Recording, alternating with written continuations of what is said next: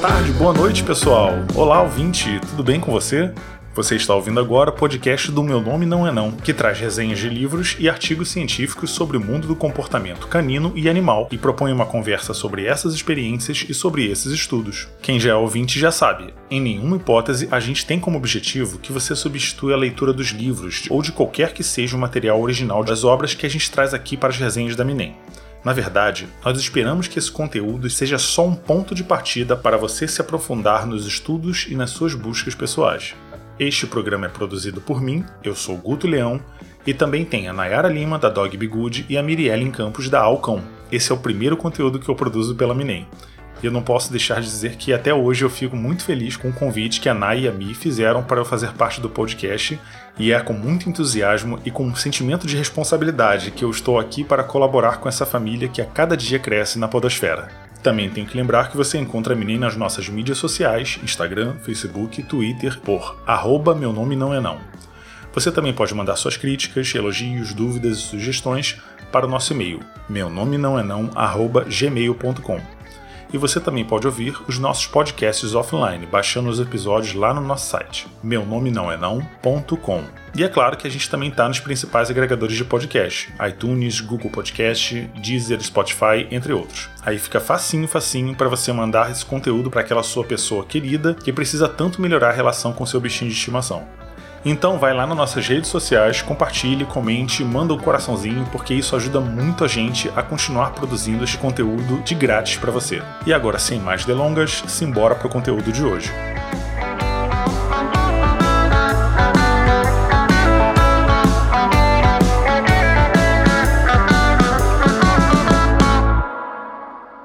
Não pule, não puxe, não lata, não morda, não suba.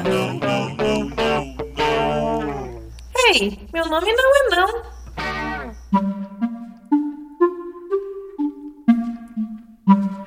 E hoje vocês estão ouvindo só a minha voz, então é dia de drops. E eu vou começar fazendo uma pergunta muito ambiciosa. Raça explica comportamento? Seria muita pretensão da nossa parte ou de qualquer outra pessoa dar uma resposta definitiva para isso. Até porque aqui a gente faz divulgação científica. E ciência não é sobre dar respostas definitivas para as coisas. É, em primeiro lugar, sobre curiosidade, depois muito estudo, trabalho, enfim, modelos, esquemas, fórmulas que vão se modificando com o passar do tempo, muita verificação e consolidação através de uma base composta de muita gente trabalhando ao redor do mundo. E aos pouquinhos, utilizando técnicas já consolidadas, vamos tendo vislumbres, sugestões e explicações para a nossa realidade.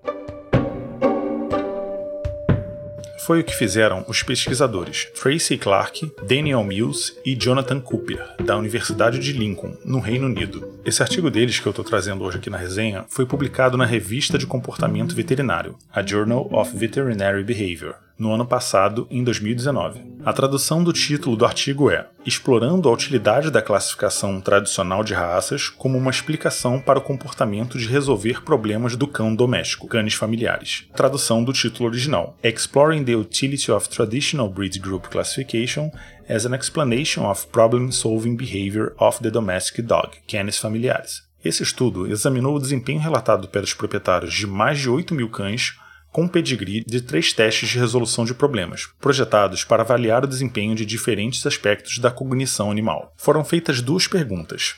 A primeira: Existem diferenças significativas no desempenho de resolução de problemas entre membros de grupos raciais em testes cognitivos?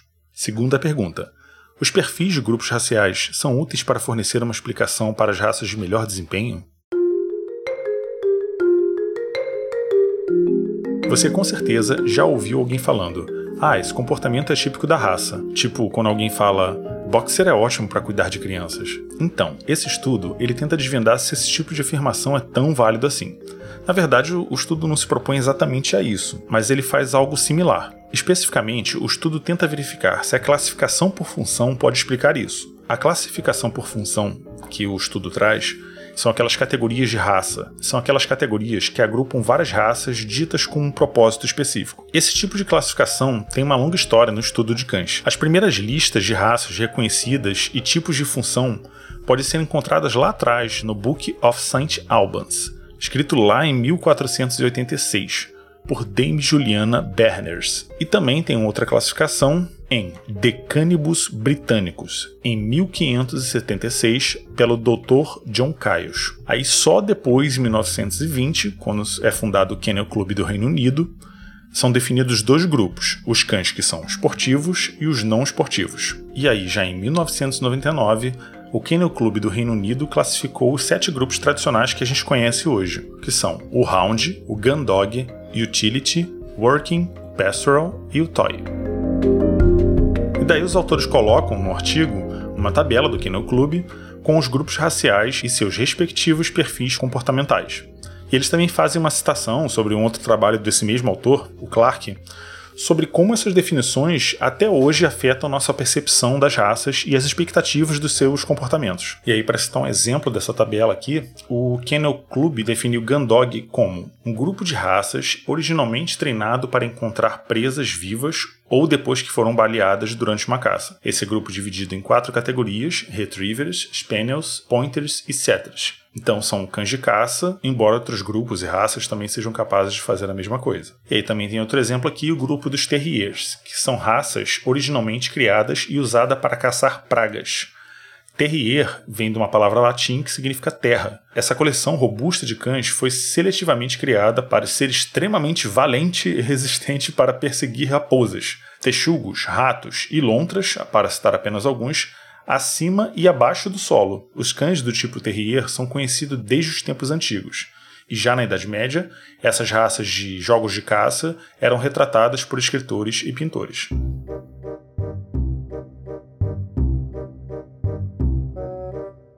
Então, por esses dois exemplos, dá pra gente ter uma ideia de como que no clube classificam essas raças, de como eles atribuem alguns adjetivos e determinam, ah, esse grupo é bom para isso, esse grupo é bom para aquilo. E é justamente a eficiência dessa classificação para determinar um comportamento que esse artigo está querendo verificar. E aí os autores continuam explicando os fundamentos do processo de seleção dessas raças e também falam sobre as pesquisas anteriores, que vários aspectos distintos suportam, pelo menos parcialmente, a ideia popular de que selecionando alguns grupos de, de raça e classificando, nós podemos é, determinar o comportamento dos animais.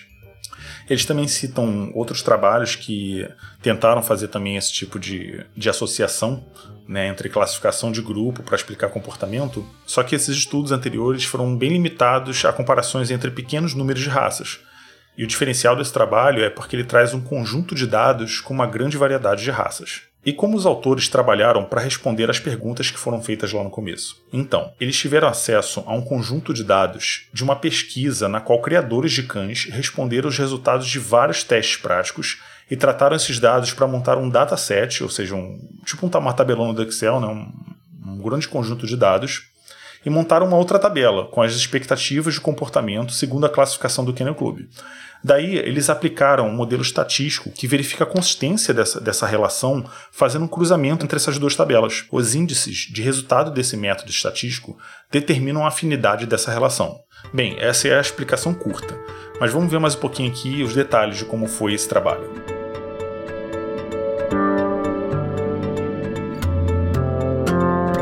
Na metodologia, o estudo coletou dados da pesquisa Teste o seu animal de estimação, organizado pela BBC de Londres em 2004. Esses testes eles foram elaborados usando estudos publicados e em consulta com a doutora Brita Ostaus. E a nota geral desse grande teste é uma soma das notas que é dada para cada um dos seis testes. Para cada teste, marca-se os pontos da seguinte maneira: 5 pontos para conclusão imediata com sucesso, 3 pontos para conclusão bem-sucedida, mas com algum atraso, e um ponto para deu ruim, o animal não fez o que era esperado. Daí somam-se esses pontos de cada um desses seis testes e aí você tem a nota geral. Só que desses seis testes, os pesquisadores é, desse artigo eles só utilizaram três. Isso porque dois deles não são muito confiáveis, assim, eles são subjetivos, eles podem induzir ao erro. Os três testes utilizados foram o Drop the Treat, que eu traduzi como Largue o Petisco, projetado para explorar a compreensão do cão de como os objetos se relacionam e o conceito de gravidade. O segundo teste, o Round the Bend, contorne ou faça curva, é essencialmente um teste de desvio, projetado para testar a flexibilidade da resolução de problemas espaciais. E aí eles colocam aqui que se a gente for usar aquela classificação lá do Kennel Club, o grupo que mais deveria sair bem nesse teste aqui é o grupo, por exemplo, dos pastores. Seria explicado pela função original do cão, como pastor de gado e com a familiaridade que ele tem para desviar dos objetos, desviar dos outros animais e por aí vai. E finalmente, o terceiro teste, o Hide and Seek, que é o esconde-esconde. E esse teste consiste em determinar se o cão pode encontrar uma guloseima e, quando eles encontram, se ele consegue lembrar da posição da guloseima em relação a todos os objetos da sala. E também a capacidade de lembrar a localização de um objeto oculto. E aí, para esse terceiro teste, segundo a classificação do Kennel Club, o grupo de raças que deveria sair melhor seria o Gundog, né? Porque é um, se, pô, se é um cachorro que ele é preparado para caça, que ele foi é, selecionado para fazer caça, a gente espera que nesse teste esconde-esconde ele vai ser o campeão, né? É, essas raças vão ser as campeãs, né?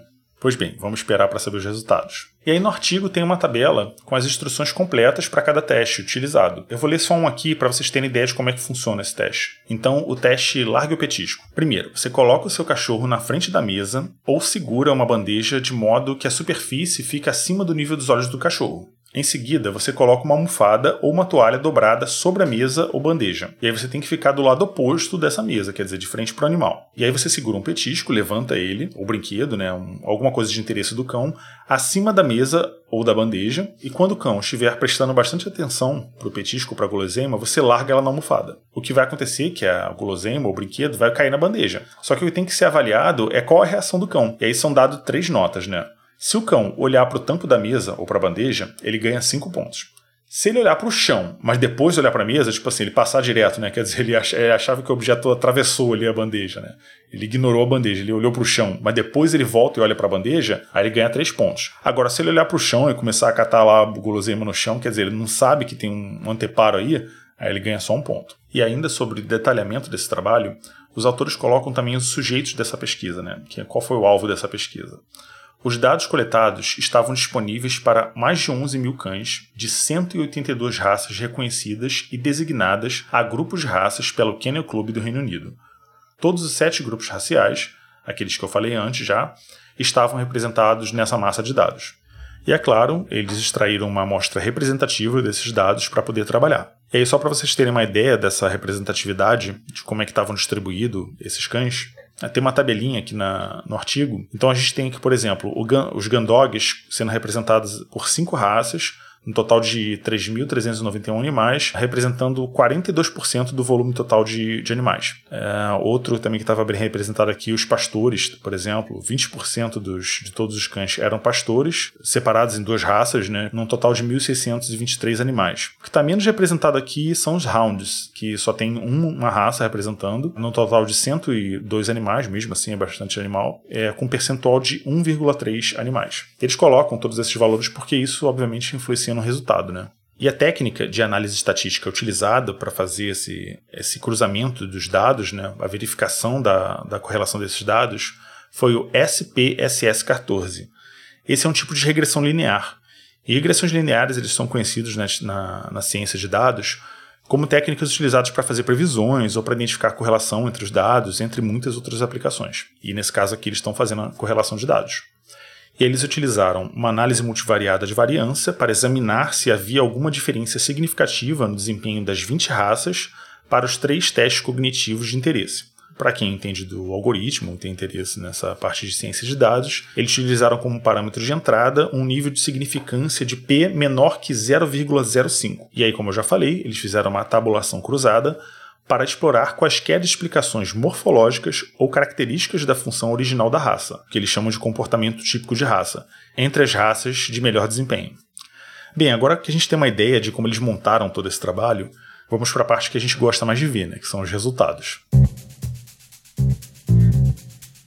Nos testes de esconde-esconde e faça curva, aquele teste que o animal tem que desviar do obstáculo, não foram encontradas diferenças significativas no desempenho de raça, já no teste Largue o Petisco, houve uma diferença estatística significativa no desempenho com base na raça. Os resultados da tabulação cruzada dos dados revelaram que no teste Largo Petisco, a maior percentagem das pontuações foi alcançada por membros do grupo Hound, apresentado por uma raça, o Greyhound, que aqui a gente chama de galgo em inglês. E eles acham que teve essa diferença porque esse grupo ele é, um, ele é o único grupo que estava mal representado, que só tinha uma raça representando. Então talvez é por isso que tenha aparecido essa diferença.